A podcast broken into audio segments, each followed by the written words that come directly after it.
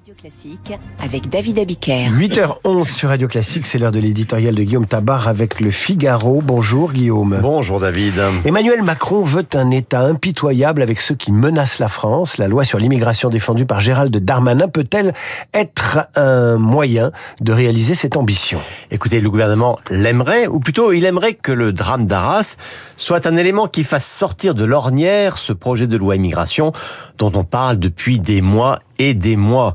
Alors, le postulat fait par Gérald Darmanin, c'est que avec cette loi, il aurait été possible d'expulser l'assassin de Dominique Bernard, un postulat que la droite conteste.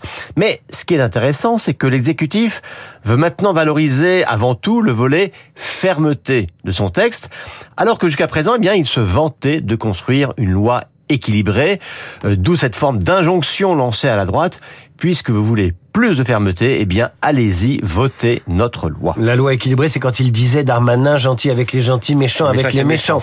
C'était très pédagogique. Cet appel peut-il être entendu? Écoutez, c'est en tout cas un appel à double tranchant, car d'un côté, le gouvernement se dit prêt à durcir son texte. Et si la droite refuse de le voter, eh bien, euh, le gouvernement prendra les Français à témoin en disant voyez, on voulait faire adopter des mesures permettant de faciliter et d'accélérer les expulsions d'étrangers indésirables ou dangereux, et c'est la droite qui nous en a empêchés.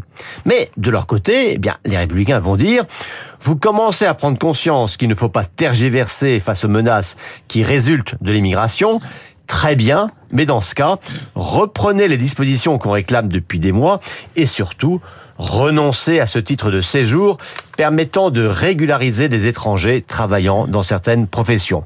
Bref, le bras de fer reprend, le gouvernement et la droite étant chacun persuadés que l'actualité dramatique va contraindre l'autre à bouger. Bon, ce qui est sûr, c'est que l'opinion, elle, se contrefiche de savoir qui va céder à qui.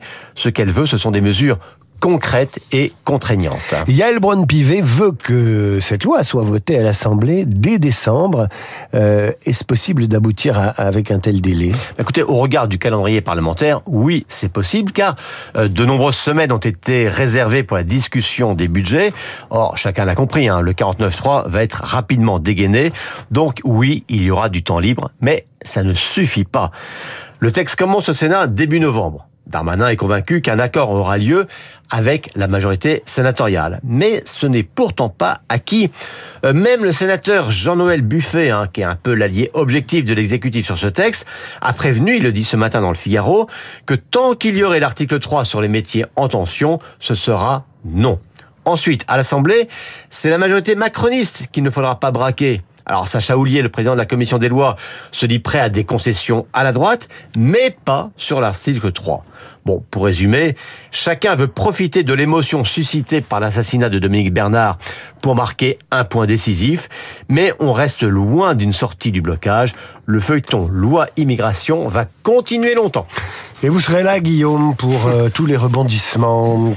Chronique à retrouver sur lefigaro.fr et sur Radio Classique. À demain. le temps pour moi de vous signaler euh, l'interpellation à Bruxelles d'un homme soupçonné d'être euh, le tireur hier en marge du match Belgique-Suède. Tout de suite l'invité de la matinale.